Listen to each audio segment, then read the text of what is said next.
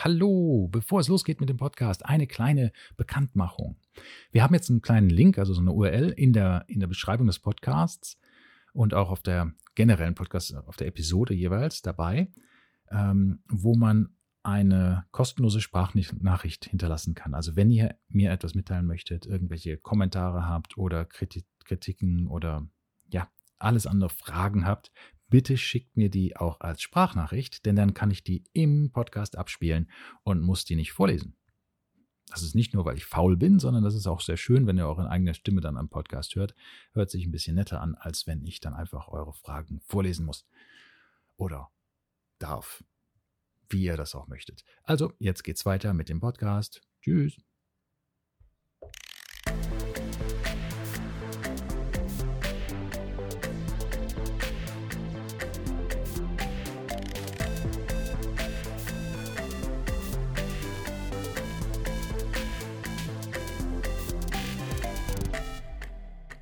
Hallo und herzlich willkommen zu einer weiteren Folge des opportunistischen Durcheinanders, dem Podcast mit Ralf. Uhren sammeln mit Sinn und ohne Verstand. Heute geht's um Tourbillons. Wo kommen sie her? Warum hat man sie entwickelt? Wer hat sie erfunden? Und so weiter und so weiter. Ähm, was trage ich heute am Handgelenk? Ein, eine Tudor Pelagos 39 mm. Das ist meine dritte Titanuhr oder ja, doch meine dritte Titanuhr. Ähm, ich wusste gar nicht, dass ich ein Fan von Titanuhren bin, aber anscheinend bin ich. Jetzt, wo ich, ich gerade mal halt nachgedacht habe, dass es schon meine dritte ist aus Titan. Ähm, ich mag den Look, dieses ähm, leichte Grau, das Grau Metallic. Von, also das, das, der Titan-Look ist also sehr schön. Der ist ein bisschen, ja, der glänzt nicht so stark. Ähm, bei der Zenit DeFi 21, da ist das ähm, Titan noch so hochkant poliert und sieht fast aus wie Stahl. Ähm, hier ist das schon ähm, bei der Pelagos 39 schön im, im Grau gehalten, äh, gebürstet. Ähm, sieht sehr, sehr schick aus. Hat für mich also den kompletten, die komplette Lust auf eine Submariner weggenommen. Ähm, erstaunlicherweise hätte ich nicht gedacht, aber derzeit habe ich so wirklich, die, das, die Submariner war immer so in meinem Hinter, Hinterkopf. Habe ich nie aus dem, wirklich aus dem aus dem Kopf bekommen. Ja, die war immer auf meiner Wunschliste irgendwie drauf. Mittlerweile nicht mehr. Dank der Pelagos 39. Komischerweise. Ja, hat also genau da äh, wirklich in die Kerbe gehauen. Finde ich toll. Ich mag sie sehr gerne. Ähm, ja, kann ich weiter gar nicht viel darüber berichten, dass, dass sie sich einfach hervorragend äh, trägt, dadurch, dass ja auch die Schließe verstellbar ist. Sehr, sehr schön mit diesem T-Fit. Äh, sehr leicht. Das Metall ist natürlich auch etwas, das schnell warm wird am, am, am Körper. Das heißt also, man äh, fühlt die Uhr nicht so. Ich mag normalerweise wuchtige Uhren mit Gewicht, aber anscheinend mag ich auch leichte Uhren. man sieht, man lernt nie aus. Ja, nun geht es aber um unser eigentliches Thema, Tourbillons. Was ist ein Tourbillon? Also erstmal das Wort Tourbillon ist französisch und bedeutet auf Deutsch Wirbelwind. Warum Wirbelwind? Weil es sich im Kreis dreht, wie ein Zyklon. Ja, der Wirbelwind halt. Ähm, und warum dreht sich der Tourbillon im Kreis? Wofür wurde das überhaupt erst ähm, entwickelt? Tja, und das war damals in dem 18. Jahrhundert, also 1795, hat Abraham, Abraham Louis Breguet den Tourbillon äh, erfunden. Äh, und dann 1801 hat er dann noch das äh, Patent dafür erteilt bekommen. Oh, und was ist ein Tourbillon? Ein Tourbillon ist also ein kleines Drehgestell, auf dem der Anker und die Unruhe ist. Und das dreht sich auf diesem kleinen Drehgestell, ist ein kleiner Käfig drauf. Und das dreht sich dann halt im Sekunden, auf, also es ist quasi auf das, das Sekundenrad selber.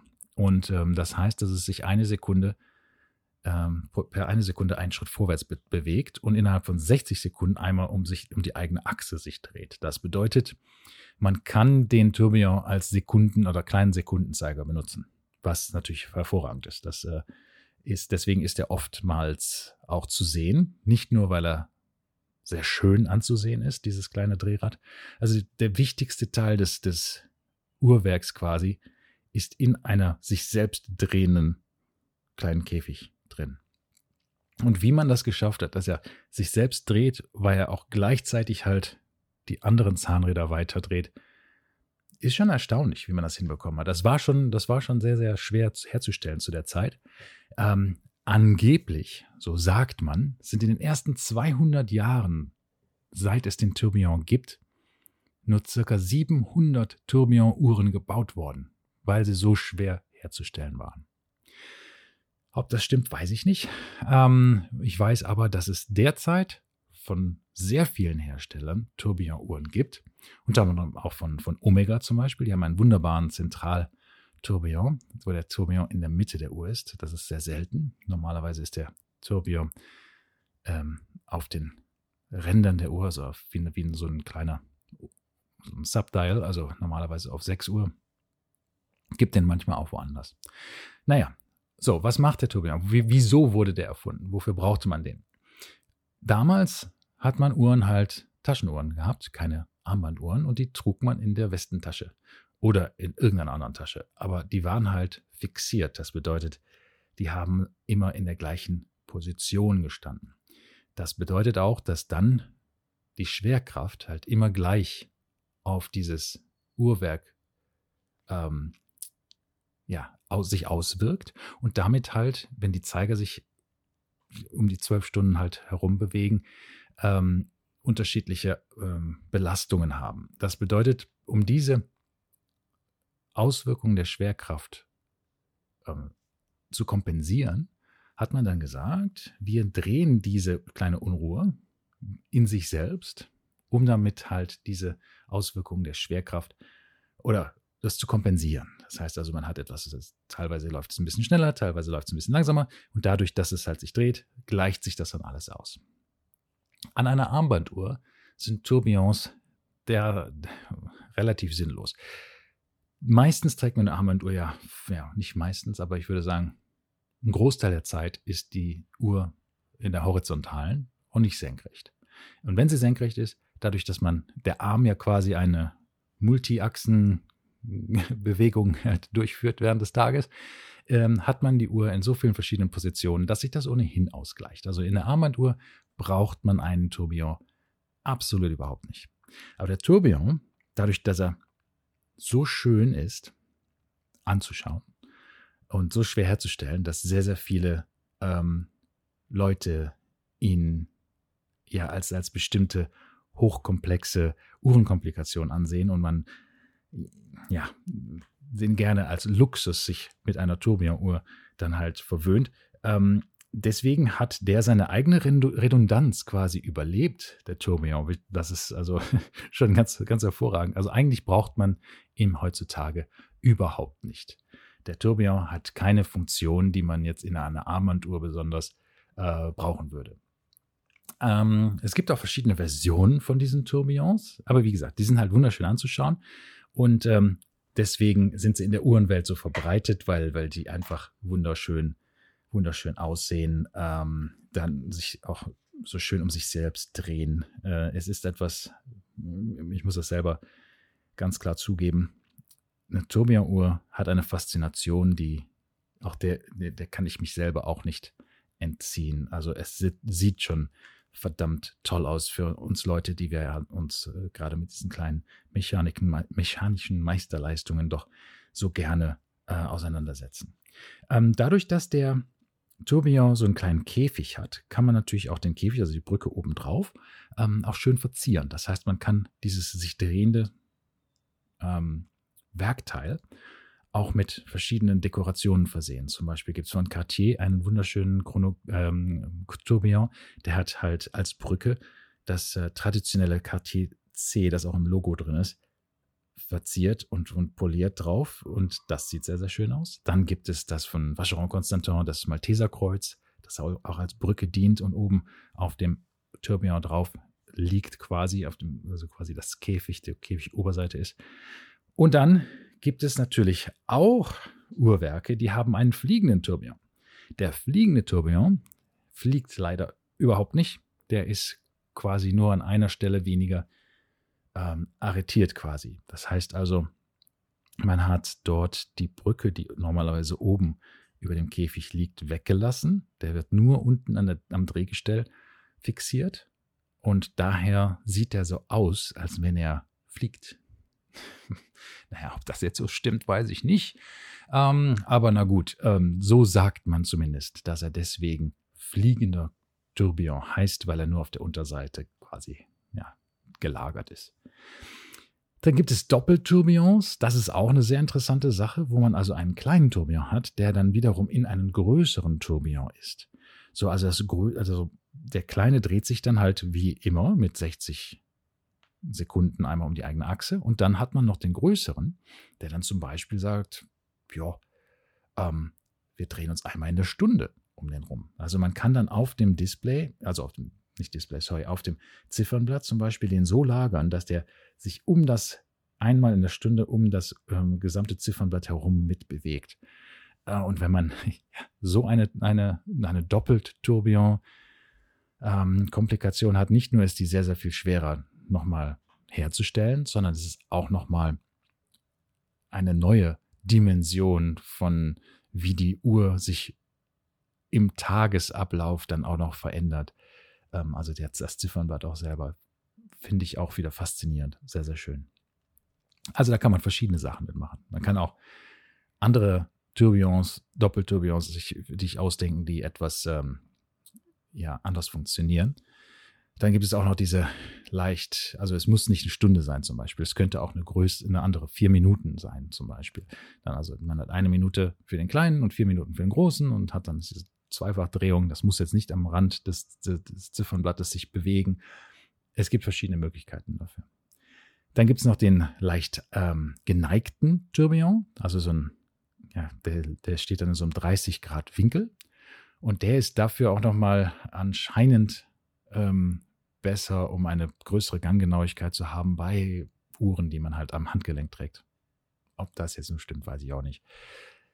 Man braucht für Ganggenauigkeit keinen Tourbillon. Allerdings, und das ist auch etwas Interessantes, das Patek, das Patek Philippe Seal, also das Siegel von Patek Philippe, hat ähm, eine höhere Ganggenauigkeit als Zertifizierungsgrundlage für Tourbillon-Uhren als für normale Uhrwerke. Das heißt, die müssen nochmal etwas, etwas, etwas genauer gehen. Also da, das ist nicht der Standard, generell der Standard, dass Tourbillon-Uhren präziser sind als nicht Tourbillon-Uhren. Das ist halt nur bei Patek Philippe so. Interessant.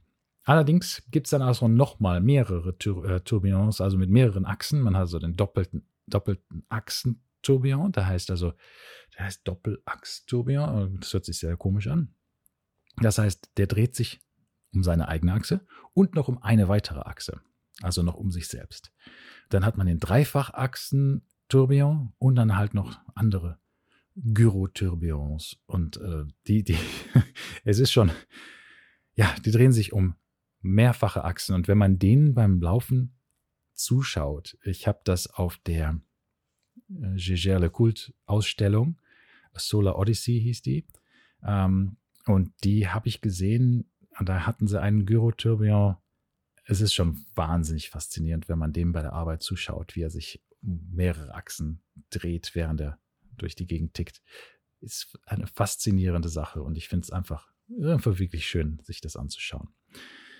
Ja, was haben wir denn sonst noch? Ich meine, da gibt es ähm, bei den Turmios da natürlich, wie gesagt, kein nach oben ist kein Ende gesetzt. Es gibt da einige Sondereinzelmodelle von Vianney Halter und ähm, Gröbel Fossé, die haben fantastische, fantastische ja, Konzepte dort. Es gibt natürlich auch Tourbillons mit äh, dem Spider-Man drauf, wie in der letzten Folge. Ha, das ist auch ein Tourbillon übrigens. Ne? Die äh, Audemars Piguet. Royal Oak Concept Tourbillon Spider-Man. Ich glaube, das war der komplette Name. Ja, auch ein Tourbillon. Ähm, in einem skelettierten Uhrwerk, sehr, sehr schön. Hatten wir in der letzten Folge drüber gesprochen oder in einer Bonus, Bonus-Episode drüber gesprochen. Äh, ja, wie gesagt, es ist eine, eine, ein Anachronismus, wie natürlich eine mechanische Uhr selbst ja ein Anachronismus ist. Wir brauchen keine mechanischen Uhren mehr. Wir haben die Zeit in verschiedenen Geräten in unseren Computern, die wir benutzen, ist immer, immer eine Uhr zu sehen. Oben rechts, wenn er einen Mac benutzt und unten rechts, wenn er eine, eine Windows-Maschine benutzt. Und ähm, Natürlich auf jedem Telefon hat man Telefon, iPad oder sonstigen Gedönsen. Überall ist die Zeit. Und zwar sehr viel genauer als in euren kleinen mechanischen Uhrwerken, weil sich diese Zeit oder diese Uhren überall abgleichen, ähm, mehrfach am Tag oftmals zu präzise laufenden Atomuhren. Und das heißt, da ja, ist eigentlich eine Armbanduhr selber schon Anachronismus, aber besonders der Tourbillon an sich ist da nochmal eine spezielle Meisterleistung, die aber keinen praktischen Nutzen mehr hat heutzutage, außer ja, einfach nur eine Meisterleistung zu sein und sehr schön anzusehen. Ja, ist einfach sehr schön anzusehen. Was kostet so eine Tourbillon-Uhr? Also äh, für, für ja, die, ähm, die längste Zeit waren Tourbillon-Uhren unter 20.000 Schweizer Franken kaum zu, zu haben. Die waren durchaus extrem teuer, selten, weil die nicht leicht zu bauen sind. Nicht jeder kann das. Ähm, es ist immer eine, wenn, wenn eine, ein Uhrmacher oder eine Uhr, Uhrenfirma oder eine Uhrenmarke eine, einen Tourbillon auf den Markt bringt, einen selbstentwickelten Tourbillon, das ist so ein bisschen wie so ein Ritterschlag, äh, dass man das halt auch geschafft hat, einen Tourbillon herzustellen. Einer der günstigsten Tourbillon-Uhren in, in der letzten Historie war, glaube ich, Tag Heuer. Die haben die ähm, unter 20.000 Schweizer Franken auf den Markt gebracht. Ich glaube, es war 13.000, 14.000, 15.000, 16.000, irgendwie das um den Dreh rum. Ähm, Tourbillon-Uhr, das war relativ sensationell zu dem Zeitpunkt.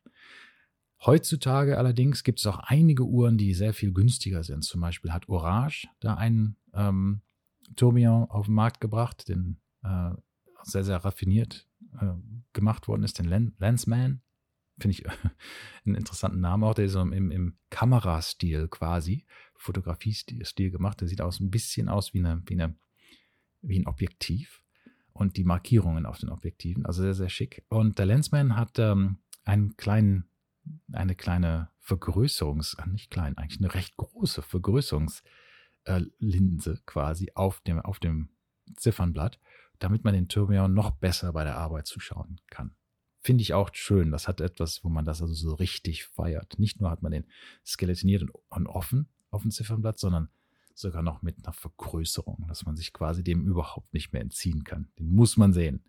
Es gibt allerdings noch günstigere Tourbillon-Uhren und die kommen aus China.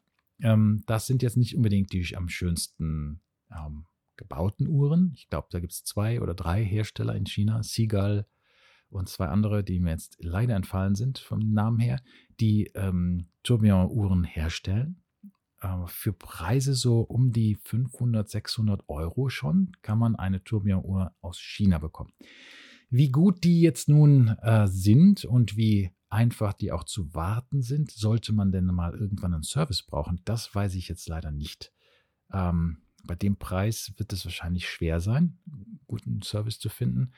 Und generell sind Tourbillon-Uhren durch ihre höhere Komplexität auch nicht unbedingt ähm, ja, so robust wie zum Beispiel ein normales Uhrwerk. Das heißt, da muss man schon ein bisschen vorsichtiger sein. Wenn man, so, wenn man sich eine Tourbillon-Uhr leisten kann und will, dann sollte man auch bedenken, dass man wahrscheinlich etwas öfter Service braucht, also eine Wartung, Revision braucht und die auch ein bisschen teurer sein kann.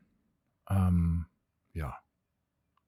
Tja, aber so eine gute Schweizer Uhr mit Tourbillon, da ist man schon definitiv im fünfstelligen Bereich auch gebraucht. Ähm, das heißt, da ist schon, es ist schon nicht günstig. Aber es ist eines der, eine der Komplik Komplikationen, die halt einen tollen Ruf haben eben weil sie so ja, vernarrt sind. Es gibt viele Uhren, die haben halt so eine Open Heart, nennt man das, wenn also das, das Uhr, der, der, der Anker und das, die Unruhe quasi offen sind. Viele Leute denken, das wäre ein Tourbillon, ist es aber nicht. Oftmals werden die sogar so beworben, einige günstige Uhren, ähm, als wenn es ein Tourbillon wäre, aber es ist eigentlich dann nur die Unruhe, die dann hin und her sich bewegt und äh, offen liegt, aber sich nicht einmal um die eigene Achse dreht, alle volle Minute. Also. Ah, oh, es gibt auch äh, sogar Tourbillon-Stoppuhren. Das ist eine sehr, sehr interessante Sache. Ähm, also ein Doppeltourbillon Stoppuhr, ich glaube, Zenit hat das auch entwickelt, einen sehr, sehr hoch frequenten Tourbillon, der halt für die Stoppuhr zuständig ist und einen niedrig, niedrige Frequenteren für, den, für die Normalzeit. Fantastische Sachen gibt es da. Sinnvoll? Nein. Schön? Ja. Und äh, sehr, ja, aspirational. Also ich, das ist schon was Tolles in der Uhrenwelt, wenn man denn einen Tourbillon sein eigen nennen kann. Möchte ich jetzt persönlich einen haben? Nein, ich glaube nicht. Äh, obwohl ich da so verrückt bin, mir die anzuschauen. Ich glaube, äh, um ungefähr, also das, der Nachteil so einer Tourbillon-Uhr ist oftmals, dass sie ein bisschen ähm, dicker ist, weil man halt den Tourbillon irgendwo unterbringen muss. Muss nicht sein, es gibt auch dünne, aber einige der Tour Tourbillon-Uhren sind halt in der Regel dicker. Wahrscheinlich die, die ich mir leisten könnte, sind ein bisschen auf der dickeren Seite und deswegen eher nicht. Ähm, aber ich habe einen sehr, sehr hohen Respekt für die, für die Komplikation. Ich mag die sehr gerne und finde sie extrem ja, faszinierend. Ja, also Tourbillon für Uhren, die im Horizontalbereich liegen, völlig unnötig. Uhren, die ab und zu mal vertikal getragen werden, auch nicht nötig, weil man sehr bewegt. Uhren, die ständig vertikal in der gleichen Position ähm, fixiert sind, da macht das schon Sinn einen Tourbillon zu haben. Also das heißt, heutzutage braucht man es überhaupt nicht mehr. Ja, also, das war meine Abhandlung zu Tourbillon-Uhren. Ähm, es ist ein wunderschönes, äh, eine wunderschöne Komplikation mit einer interessanten Geschichte, äh, die sich überlebt hat. Allerdings hat sie ihre eigene ja, Redundanz überlebt. Und das ist eine tolle Geschichte, dass es ähm, der Tourbillon geschafft hat, sich selbst zu überleben. Finde ich schön. Alles Liebe. Ich hoffe, euch geht's gut und wir hören uns beim nächsten Mal weiter. Bis dann. Tschüss.